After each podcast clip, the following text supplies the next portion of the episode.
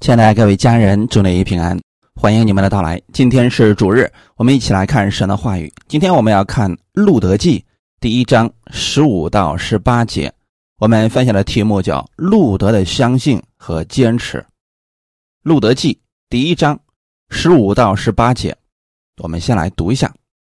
拿阿米说：“看呐，你嫂子已经回他本国和他所拜的神那里去了，你。”也跟着你嫂子回去吧，路德说：“不要催我回去，不跟随你。你往哪里去，我也往哪里去。你在哪里住宿，我也在那里住宿。你的国就是我的国，你的神就是我的神。你在哪里死，我也在那里死，也葬在那里。除非死能使你我相离，不然。”愿耶和华重重的降罚于我。拿阿米见路德定义要跟随自己去，就不再劝他了。阿门。先来做一个祷告。天父，感谢赞美你，谢谢你开始我们新的一周的生活。在开始的时候，我们来到你的面前，寻求你的供应和力量。你的话语当中充满了力量。充满了我们所需要的能量，我们先来到你面前获取你的供应。今天圣灵亲自更新和带领我们每一个寻求你的弟兄姊妹，使我们都能够有所得着。奉主耶稣的名祷告，阿门。我们先来看一下这个故事的背景。故事的背景发生在路德记第一章一到五节。当士师秉政的时候，国中遭遇饥荒，在犹大伯利恒有一个人带着妻子和两个儿子往摩崖地去寄居。这人名叫以利米勒，他的妻名叫拿俄米，他两个儿子，一个名叫马伦，一个名叫基连，都是犹大伯利恒的以法他人。他们到了摩崖地，就住在那里。后来拿俄米的丈夫。以利米勒死了，剩下妇人和他两个儿子。这两个儿子娶了摩押女子为妻，一个名叫俄尔巴，一个名叫路德，在那里住了约有十年。马伦和基连二人也死了，剩下拿俄米没有丈夫，也没有儿子。这是当时的一个故事的背景，发生在什么时候呢？第一节当中给我们说明了士师秉政的时候，这段时间我们一直在讲士师的特点，那就是国中没有王，个人任意而行。所谓的国中没有王，只是当时的以色列百姓没有像外邦人那样有一个王来治理他们，而实际上神是他们的王。可是呢，因为这个王看不见，百姓们一开始还敬拜神，到后来的时候，就开始逐渐远离神，去拜各种偶像，个人任意而行，神给他们所定的规矩，被他们给破坏了。任意而行，听起来很不错。今天许多人也特别喜欢任性而为。虽然有一时的快乐，但实际上带来的祸患是更大的。当时的伯利恒出现了饥荒，伯利恒是粮仓的意思。如今的粮仓竟然出现饥荒了，可是当时的以色列百姓并没有意识到是他们属灵当中出现了问题，自己跟神的关系远离了，在他们。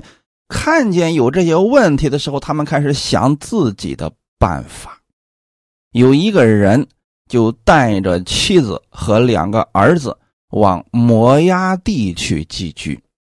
难道当时在伯利恒饥荒已经相当严重了，不得已要必须去外邦之地吗？很明显不是这样的，因为当时拿俄米回来之后，他就说了：“我满满的出去。”耶和华使我空空的回来，就说呢，他们走的时候啊，还有很多家当他们是带着很多东西出去了，可为什么他们遇到一点困难就离开了呢？因为在生活当中，他们并不会去依靠这位神。或许当时的摩崖地有很多吸引这一家人的地方，他们已经不把神的话语当回事儿了，去了外邦之地，一去就是十年。我们可想而知，这一家人的信仰到底如何？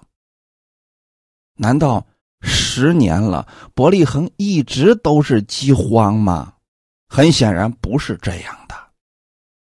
那为什么他们遇到问题，竟要从属神之地要离开呢？去外邦之地寄居呢？这是人的方法。所以弟兄姊妹，很多人都说自己信主，遇到点问题不去依靠神，反而用人的方法机关算尽，最后一场空，反而去埋怨神不保护他。其实啊，很多的时候，我们应该重视一下，我们到底信的是什么，人的坚持又在哪里呢？这家人在外邦之地一下子就坚持了十年呀。后来这一家人只剩下了三个女人，男人都死光了。那为什么剩下三个女人呢？是因为这一家人让自己的两个儿子娶了外邦女子为妻。其实，在以色列的律法上很清楚的写着，他们不可以娶。外邦女人为妻的，可是他们在外邦之地寄居啊，又没有想着要回来。那儿子们到了结婚的年龄了，他们就自然而然的在当地给儿子娶了妻子了。在这一点上啊，他们真的不如他们的祖宗亚伯拉罕呢。亚伯拉罕都听从神的旨意，没有在外邦之地给自己的儿子娶妻子呀。可这一家人。根本不把神的话语放在心中啊！虽然他们后来应该是向两个儿媳妇讲过这位神，但似乎他们自己也没什么好的见证，以至于后来路德的嫂子就在遇到问题的时候回到了自己的家乡，而路德却。心里愿意相信这位神，并且愿意跟着婆婆回到伯利恒，这就是今天我们所讲的这个故事的背景了。拿阿米在实在坚持不下去的情况之下，就对路德说：“看呐，你嫂子已经回他本国和他所拜的神那里去了。很明显，他们娶的。”这两个外邦女子，人家都有自己的国和自己所拜的神。拿阿米现在竟然要劝路德，你也回你的本乡去拜你的神去吧。路德回答的话语让我们是值得思考的。不要催我回去，不跟随你，你往哪里去，我也往哪里去。路德相信和坚持的到底是什么呢？是她婆婆所说的这位神。他们如果没有路德这一家人，真的可能没有任何活泼的盼望。我们分享第一点：路德对神有信心，因为路德不愿意像他嫂子一样回自己的本地去，他坚持要跟着。她的婆婆回伯利恒，她的婆婆啊，实在也说不过去什么了，就带着路德回来了。路德记第一章六到九节，他就与两个儿妇起身，从摩崖地归回，因为他在摩崖地听见耶和华眷顾他的百姓，赐粮食与他们。于是他和两个儿妇起行，离开所住的地方，要回犹大地去。拿俄美对两个儿妇说：“你们个人回娘家去吧，愿耶和华恩待你们，像你们恩待已死的人与我一样。愿耶和华使你们各在心腹家中得平安。”于是拿俄米与他们亲嘴，他们就放声而哭。我们看一下这段经文里给我们所介绍的啊，这一家人人虽然不太多，可是信的神还是不太一样的。我们先说原来这一家人，他们的信仰可真是糟糕啊！你说在外邦之地十年了，都不曾打听一下，在自己的老家这位神到底有没有眷顾他的百姓？你看到自己。家中败落了啊！家里的男人都死完了，这个时候才想起来要从摩崖地归回呀。这时候为什么想起来归回呢？因为他在摩崖地听见耶和华眷顾自己的百姓。我们不相信这十年了，在伯利恒一直都是饥荒，那得饿死多少人呢？很明显，他们在外邦之地，一开始的时候根本就不关心伯利恒的情况。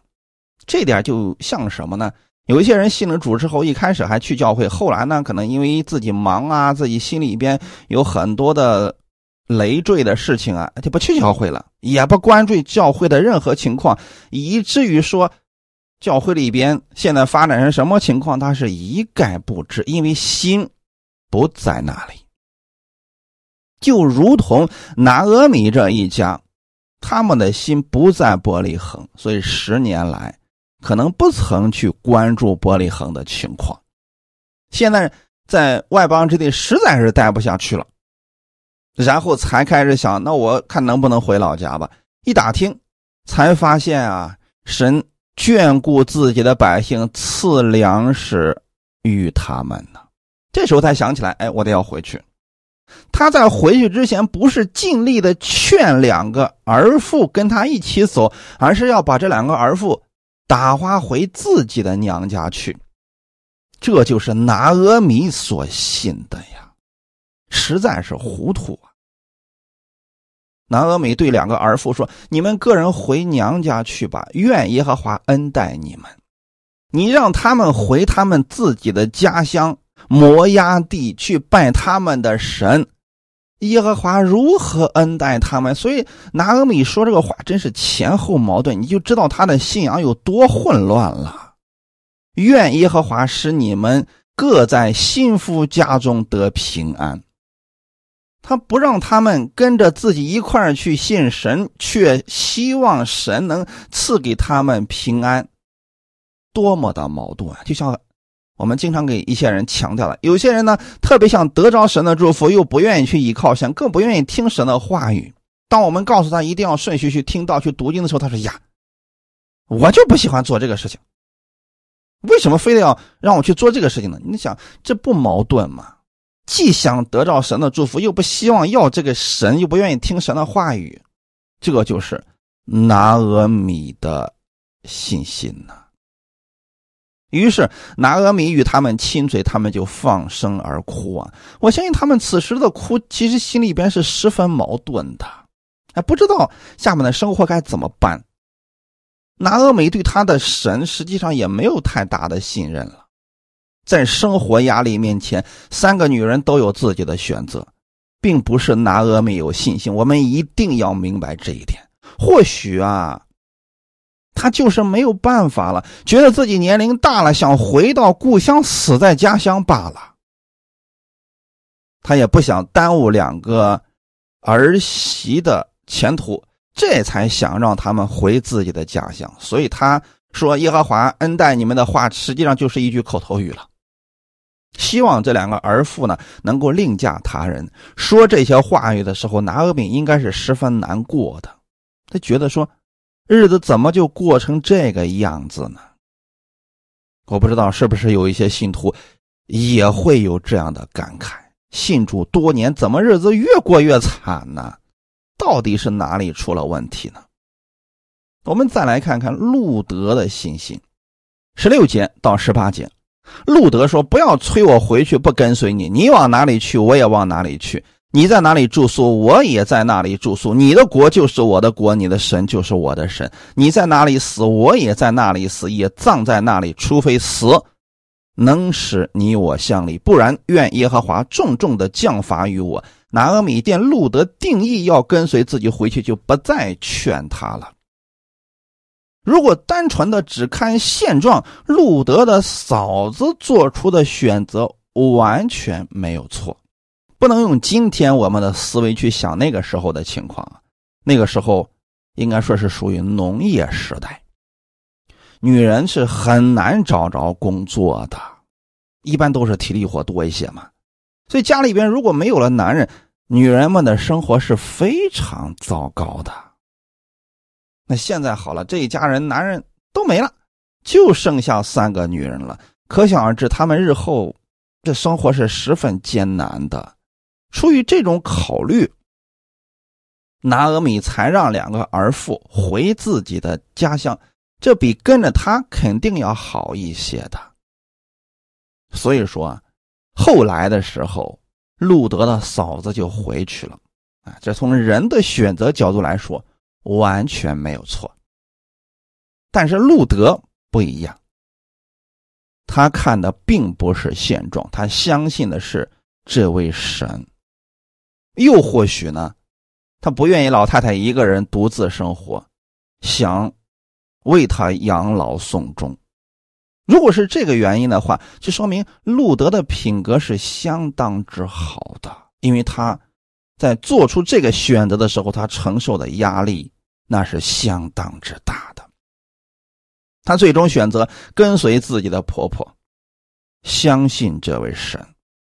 所以这段话语值得我们去默想。不要催我回去，不跟随你，你往哪里去，我也往哪里去。他到底是有什么样的看见，愿意跟着这位老太太呢？就目前来讲，跟着这位老太太不会对他有任何的好处。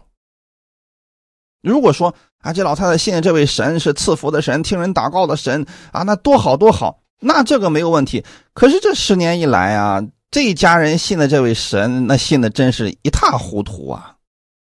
可能神的一些律例典章他们知道，可是他们并没有得到神的什么祝福。在这种情况之下，路德为什么还要跟随呢？这是需要信心的呀。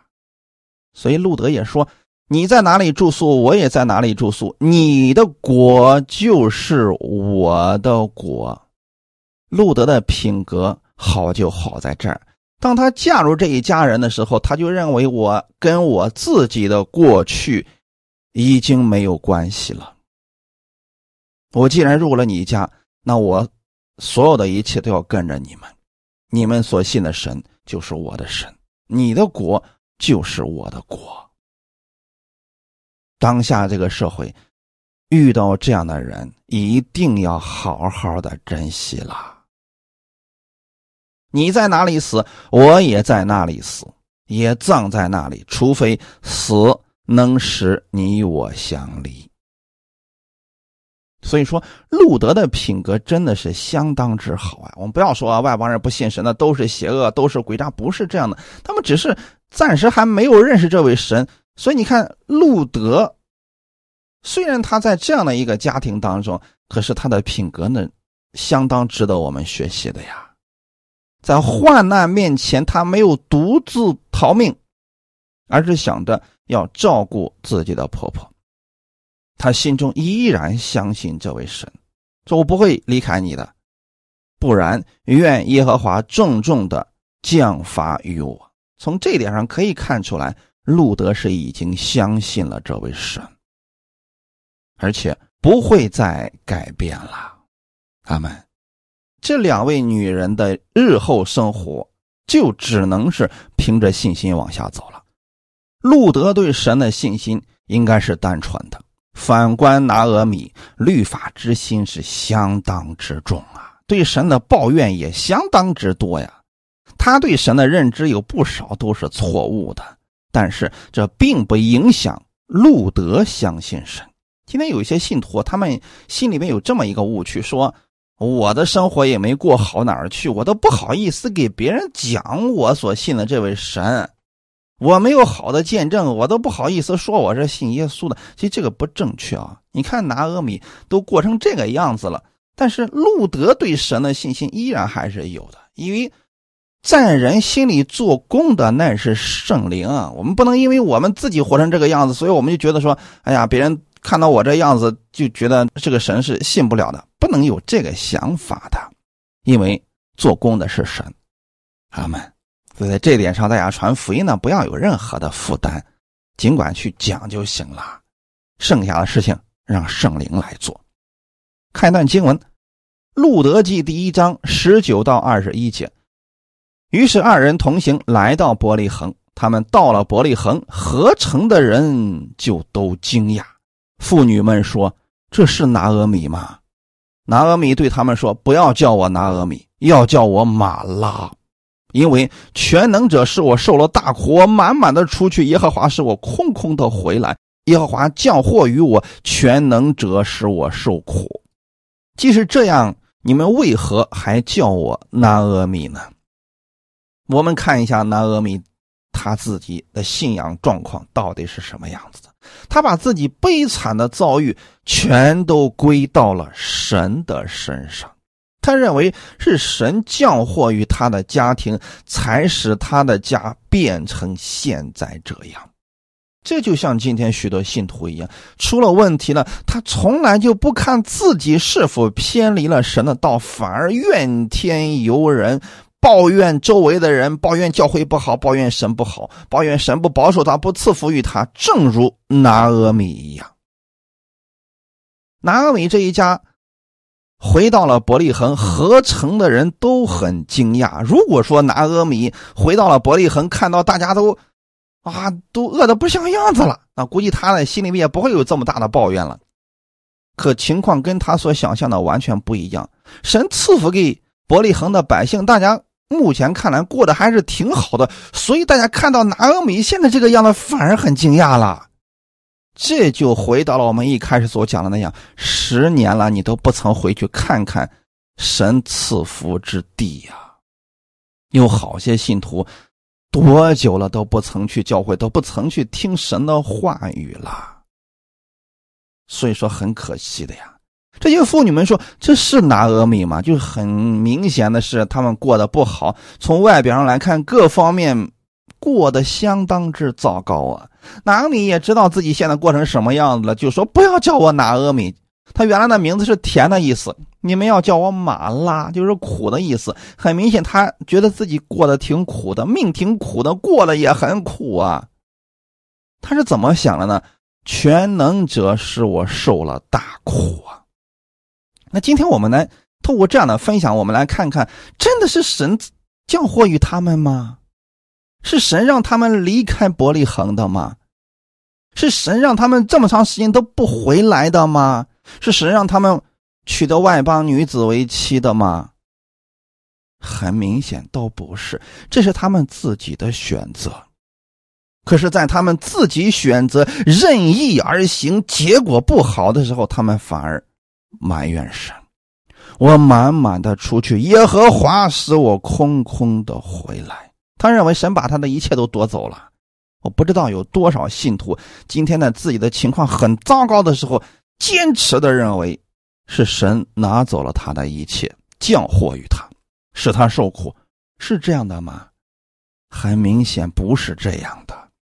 透过圣经，我们可以看出来，神拥有的是赐福的意念，不是降祸的意念。神赐给我们的是平安和喜乐。有人说了，可是我们还犯罪呢。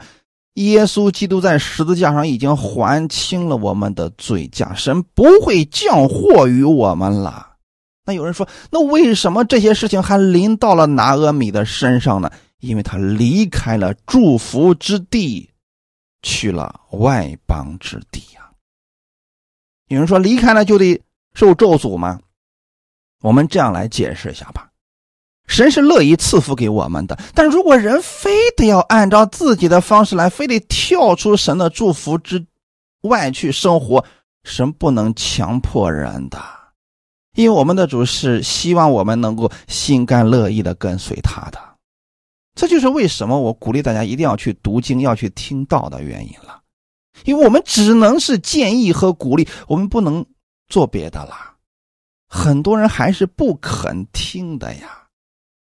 那不听，他们受了苦之后，如果他们能回头，我们依然要接纳他们。这就是神接纳我们的方式呀。可有好些人，在自己拥有那么一丁点成就的时候，就想显摆一下，就想折腾一下。非得要离开神的保护，非得要离开神的祝福，就像路加福音里边提到的小儿子一样。如果他不离开他的父亲，出去那么浪荡，他至于受那个苦吗？肯定不会的呀。在他父亲家里不会这样的呀。可他出去了，把自己搞的是伤痕累累，一无所有了。你难道能说那是他父亲让他变成那个样子的吗？当然不能说。可拿阿米竟然认为自己如今的遭遇都是神赐给他的，甚至他觉得自己的名字应该改成苦，不应该叫拿阿米。这就是他的信仰啊。所以从这个角度来看，如果路德是继承了他婆婆拿阿米的信仰，对这个神抱怨很多，他不会回来的。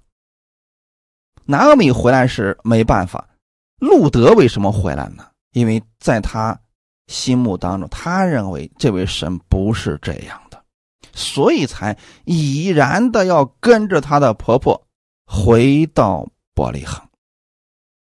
我们分享第二点：路德虽为外邦女子，却活出了属神百姓的样式。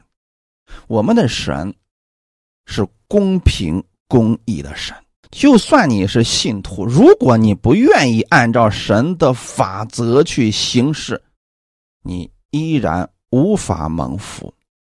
当然了，作为信徒来讲，他一定是得救的，在得救方面呢，他是没有任何悬念的，信了就得救了。只是生活会过成什么样子，这取决于他是否愿意按照神的方式去行。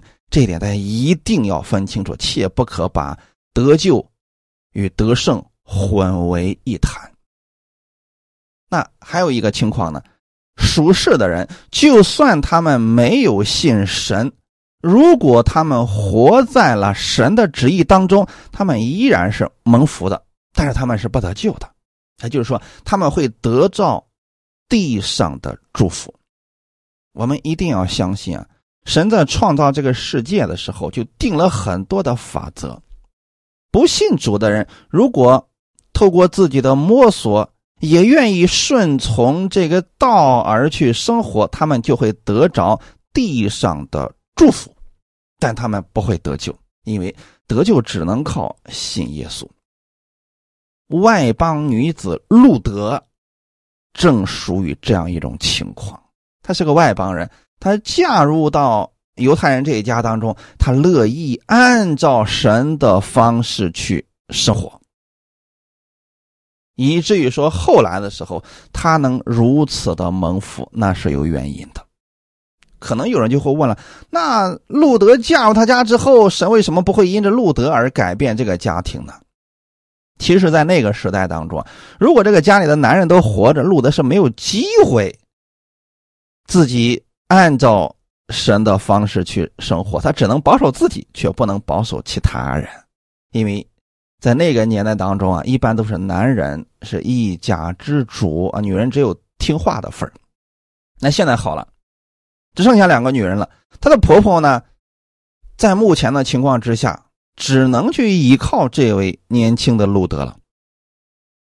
这个情况之下，路德。才算在这个家里有了话语权，也因着路德，整个家庭就会因此而反转。所以这一点上，希望大家去默想啊。感谢主，许多姊妹们都希望自己的人生像后来的路德一样幸福喜乐，却不愿意效法路德的好品行。那如果有些人说了，我就喜欢好吃懒做啊，啊，耶稣赚钱养家，我只负责貌美如花，这种话都能说得出来的，他不会得着路德这样的祝福啊。那很多人是没得到之后，还怪这个博阿斯没眼光，都不知道博阿斯死哪去了。我们今天来看看路德他的品性。首先，他对神有始终如一的相信。路德记第一章十六到十七节这一段，给我们清楚的表达了路德的心理状态。路德说：“不要催我回去，不跟随你，你往哪里去？”我也往哪里去？你在哪里住宿？我也在那里住宿。你的国就是我的国，你的神就是我的神。你在哪里死，我也在那里死，也葬在那里。除非死能使你我相离，不然愿耶和华重重的降罚于我。路德心里边是对神是有相信的，所以他不愿意再回到他之前的家乡和之前的神那里。他要跟随他的婆婆回到她所说的那位神所在之地，而这个心是坚定的，是不改变的。弟兄姊妹，对神的相信可不是喊喊口号就算是相信了。特别是在你受到委屈时，你是否还能相信神是公义的？在你自己一无所有的时候，是否还能对神有活泼的盼望？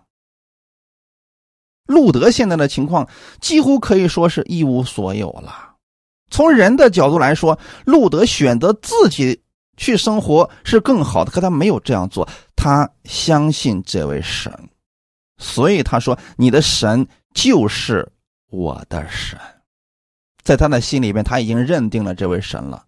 如果我改变了我自己的路线，愿耶和华重重降罚于我。他是在启示呀，就是我不会离开这位神，我在你面前以耶和华之名来启示的。如果说神赐福了某个人，应允了他的祷告，他感谢神、赞美神、不离开神，这个谁都可以做到。但如果是情况不好的情况，就是。我们觉得很糟糕的情况之下，还能持续相信神、跟随神，这才是真的信心，这才是活泼的盼望啊！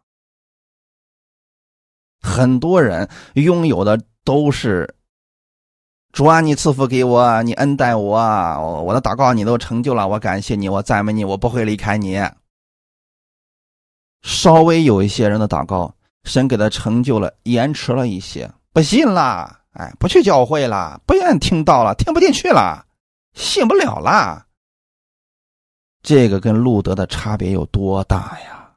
所以不要羡慕路德之后为什么能有那么大的祝福，是因为他一开始就拥有坚持到底的心。阿门。我愿意我们弟兄姊妹拥有这份心，就是不论周围的人怎么说，我就这条路走到底了，不会再改变了，除非死了，要不然不会改变了。许多人啊，就是太聪明了，有太多自己的后路可言，所以他们遇到困难，他们能想出别的方法呀。我之前跟大家分享过，说我见到许多全职的都离开。回到世界上去了，为什么我还能坚持到这？是因为我没有退路啊！他们都有退路，都都有别的路可以走，我没有。我唯一能够走下去依靠的就只有这位神了，所以我走到了今天。大家不要觉得神偏爱于我，不是，是我没有别的方法了。很多时候，我觉得我也有曾经的一段时间走到了路德的这个境地当中，除了神之外，没有别的路可走了。我也不愿意再去跟随别的路，想自己的聪明方法了，所以我走到了今天。很多人说：“啊，神好爱你啊，神好恩待你啊。”其实只不过我坚持到底，相信这位神，在我最艰难的时候，我没有放弃而已。如果放弃，我可能也有别的方法，因为依靠世人的路很简单，你只要想办法，总能有方法的嘛。像今天我们所讲的这一家人一样。好，那那现在国内有饥荒了，我离开这个没有错呀。从人的角度来说，确实没有错呀。可你离开之后，你难道不把你的心放在伯利恒吗？你不知道你是属于哪里的人吗？好，一离开到摩崖之地，一住就是十年，连你老家什么样，从来都不去打听了，这就说明他的心根本就不在伯利恒。那我们今天我们的家乡在哪里呀？在天上。很多人。不知道自己是寄居在这个地上呀，有太多的人就像拿米这一家一样，已经认定自己就是摩崖之地的人了。如果不出这样的情况之下，我估计拿阿米这一家子会在摩崖之地一直活到死，是这样的吧？今天有多少信徒能够？清醒的意识到，我在这个地上是寄居的，我的家乡在上面呢。如果你能常常思念上面的家乡，地上的这些事情，你就有方法去解决，你就知道如何去依靠这位神了。这就是我们所说的始终如一的相信。你人可以在这个地上，但你的心要在神那里。你去摩崖地寄居。过一时，这个没有问题，但是呢，你的心要放在伯利恒呀。一旦伯利恒情况有所好转，你应该立刻回去才对啊。可是他们没有这样做，反观路德却不一样，他坚定心意，一定要跟着自己的婆婆回伯利恒。他之前没有回来过，所以这次一定要回去，一定要去亲自经历一下这位神。神是不偏待人的。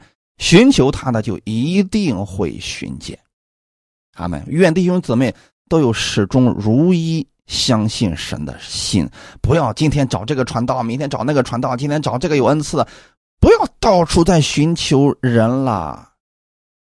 你听谁的讲道，从他当中认识了神，然后就你自己跟神建立关系，这才是重要的。阿门。其次。路德是勤劳的女子。他们二人回到伯利恒的时候，正是动手割大麦的时候，这是个好时候啊。他们回来这个时候也很重要啊。神恩待以色列百姓，他们粮食丰收了。那这个时候，他们两个怎么去生活呢？路德愿意透过劳动。来改善自己糟糕的现状，他没有埋怨神啊，主啊，我已经回到你的地方了，所以你该赐福给我，我我不用管别的了，我就坐在家里面等着你赐福给我好了。我就想看见神迹，主啊，你就赐福给我和我的婆婆吧，让我一家人衣食无忧，让我看到你的恩典充沛的降下来吧。很多人是这么祷告的，就不愿意出去，在家里面天天给银行卡抹油祷告，钱来吧啊，看起来挺有信心的。但路德的蒙福不是这个样子的，我们不要把信仰变成一种迷信，更不能糊里糊涂的信。信心不是说我们想哪儿就是哪儿，我们想到天上就是天上，我们想到月球就跑月球上，就不是这样的。它是有根有据的。他们，路德想怎么样改变自己当下的现状呢？路德记第二章第二节，摩押女子路德对拿阿米说：“容我。”往田间去，我蒙谁的恩，就在谁的身后拾取麦穗。拿阿米说：“女儿啊，你只管去。”路德的这个做法是符合律法要求的，在立位记二十三章二十二节里边说道：“在你们的地收割庄稼，不可割尽田角，也不可。”拾取所遗落的，要留给穷人和寄居的。我是耶和华你们的神，阿门。从这里我们可以看出来，神他制定律法不是为了限制百姓，而是为了让百姓能够幸福的生活。外邦之地和属神之地的生活还是不一样的。也许在外邦人。收割庄稼的时候，他们会收尽田角，把遗落的也会收拾的干干净净。但是在伯利恒不是这样的，神的律法当中就非常清楚的写着：如果你去收割庄稼，田角的部分不要割尽了，要留下来。如果说你收割的过程当中有掉落下来的麦穗不要捡，要留给穷人和寄居的。神照顾的是所有的人，就是因为有一些像路德和他的婆婆拿阿米的这种情况之下，他们没有办法了。比如说刚刚从外边回来，一无所有，这种情况之下，如果他们出去捡麦穗连地里都没有，他们该如何生活呀？他们可能对神就彻底的失去了信心。所以，神为了照顾这些人，在律例当中就已经说明了这些了。好，那既然有这样的祝福，路德也知道这些，所以他对他的婆婆拿阿米说：“容我往田间去。”你看到了没有？摩押女子路德是非常有次序的呀。她想去捡麦穗，还是征得她婆婆的同意呀？此时此刻，你可以说。路德虽然相信神，但是他还是在律法之下听从她婆婆的建议的那种做法。直到后来，她嫁给了波阿斯，等于说整个人都在恩典之中活着了。她的情况完全被反转。此时此刻呢，她对她的婆婆说：“我去捡麦穗吧，容我往田间去。我蒙谁的恩，就在谁的身后拾取麦穗。”那她婆婆这个时候引导她说：“啊，没有问题，那你就去吧，女儿啊，你只管去，你做这个事情啊，非常合理也合法。”弟兄姊妹，我们在生命幼小的时候是被看管在律法之下，只等到真理来到了，我们就脱离了律法，进入到恩典之下了。此时此刻，路德正在经历这个过程，所以他就去。捡麦穗去了。我们再看看路德做事的方式是什么样子的。路德记第二章五到七节，波阿斯问监管收割的仆人说：“这是谁家的女子？”监管收割的仆人回答说：“是那摩押女子，跟随拿俄米从摩押地回来的。”他说。请你容我跟着收割的人拾取打捆剩下的麦穗。他从早晨直到如今，除了在屋子里坐一会儿，常在这里。阿门。在《路德记》当中有一个词出现了很多次，就是“恰巧”。我给大家讲一下有多么的巧啊！路德。是为了改善自己的家庭状况，要去捡麦穗和她的婆婆渡过难关。她恰巧就到了波阿斯的田里。你去捡麦穗，你又不认识人，你总不能说，我就瞅瞅这家人像地主，因为地主也不经常去这个田里边干活呀，是不是？人包的地很多，他可能不一定非来到这一块田里边。而那一天呢，波阿斯恰巧就去那块地里边视察，恰巧就遇见了勤劳的路德，他的管家又恰巧知道他的事情，让波阿斯对路德有很好的印象。这一切看起来都是巧合，但是从属灵里边来看。这就不再是巧合了。反观我们的人生路，你会发现这一路走来都有神的保守和引导啊。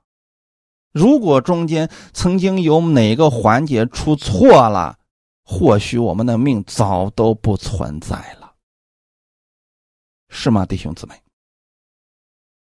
你说这一切是恰巧，倒不如说是神特别的恩待路德，神的恩典临到他身上了。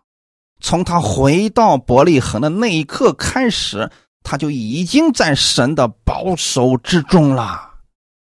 弟兄姊妹，有人说了：“哎呀，我去教会了，可是我一去我就困，我也听不进去什么。”当你进入那儿的时候，你或多或少会受教会的影响啊！你不去那是两回事儿啊。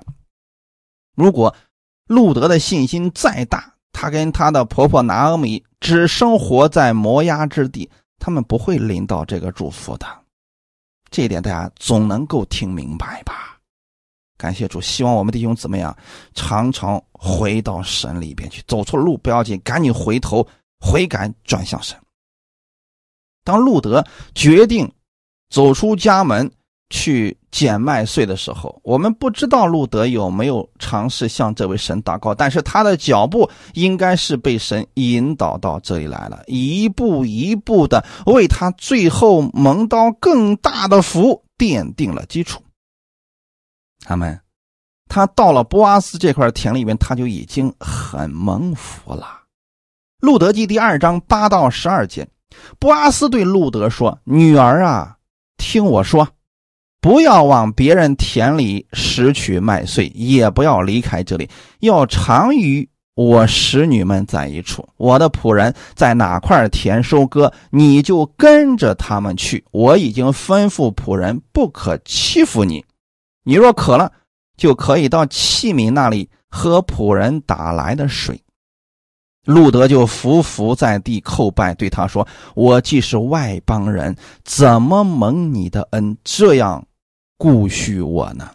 博阿斯回答说：“自从你丈夫死后，凡你向婆婆所行的，并你离开父母和本地到素不认识的民中，这些世人全都告诉我了。愿耶和华照你所行的赏赐你，你来投靠耶和华。”以色列神的翅膀下，愿你满得他的赏赐。这段经文可以说是路德记的核心部分了。我们看一下这段经文，波阿斯对路德所说的这段话语相当的重要。女儿啊，听我说，不要往别人田里拾取麦穗。意思是什么呢？我会供应你的一切。这就说明布阿斯对路德有怜悯的心。我们讲预表的话，波阿斯预表的是基督，路德预表的是教会。耶稣基督是如何看待我们这些外邦人的呢？我们一无所有，伤痕累累的来到耶稣基督的面前。期望是这位神能够恩待我们。或许我们从神那儿得到一点点的好处，我们就已经非常的感恩了。可是布阿斯对鲁德说什么？不用再往别人的田里去了，不要离开这儿，要常与我的使女们在一处。我的仆人在哪块田，你就跟着他们去。我已经吩咐他们不可欺负你。这就是恩典呀。弟兄姊妹，我们来信靠耶稣，你去哪里再找到这位更好的神呢？没有比这位神更好的啦，只有他恩待我们呀。或许他脾他去别人那儿，虽然说都信神，可是有那个脾气不好的呀，啊，看不起他，甚至嘲笑他啊！你一摩押女子，你来我们家干什么呀？你是不洁净的，我不要跟你们在一起。犹太人确实有很多是这个想法的呀。可是布阿斯不会如此，就像耶稣永远不会嫌弃我们是一样的。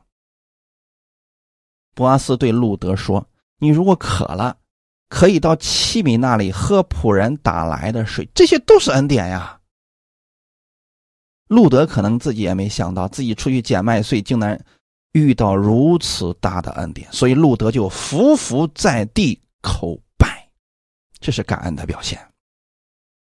今天有多少信徒只只想得耶稣的祝福，但是对耶稣没有感恩的心，觉得自己得的这个祝福理所应当啊！啊，神你就该赐福给我，我都相信你了，你难道不应该赐福给我吗？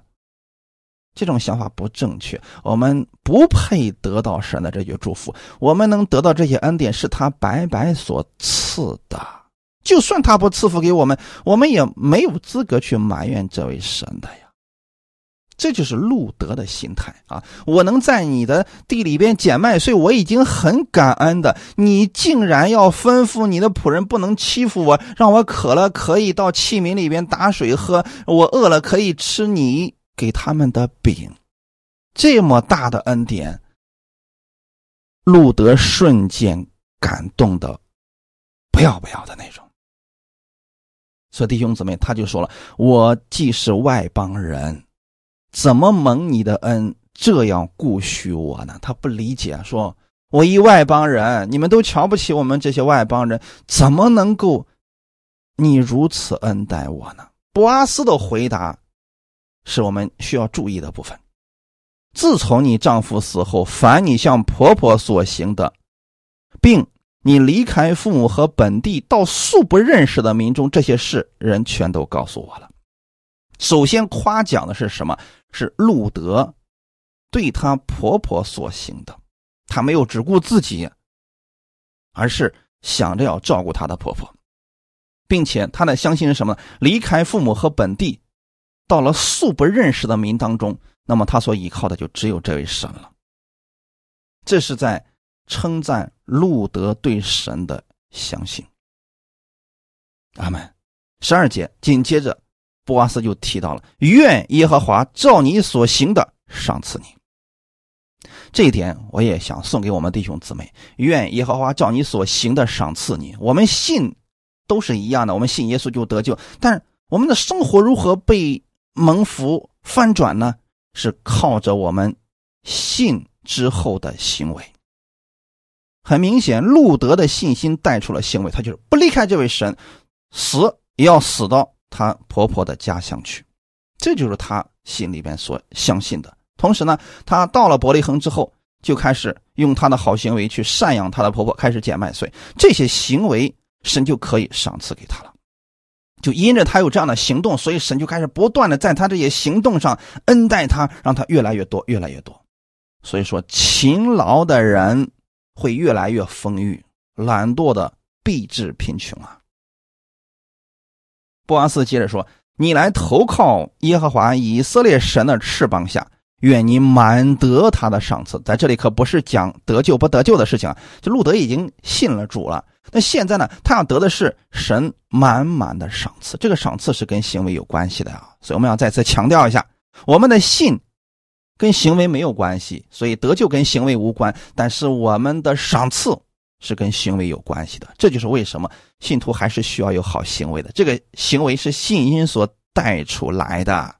阿门。最后，我们情况也知道了，布阿斯娶了路德，他的人生彻底翻转。许多姊妹们很羡慕路德，愿你们也有路德那样的品行，就是对神的相信，坚持到底的不变的心。他们，并且还有勤劳的心、善良的心，好事自然会临到你们，你们会越来越多的蒙到神的赏赐。他们，既然波阿斯预表的是基督，路德预表的是教会，你要知道，毕竟还是不一样的。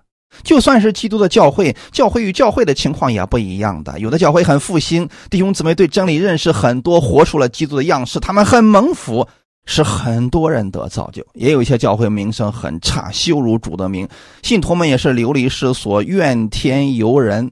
哪里出了问题呢？对神的信任，以及他们所行的，无法使他们蒙福。当然，这些人只要是信耶稣的，他们就得救了。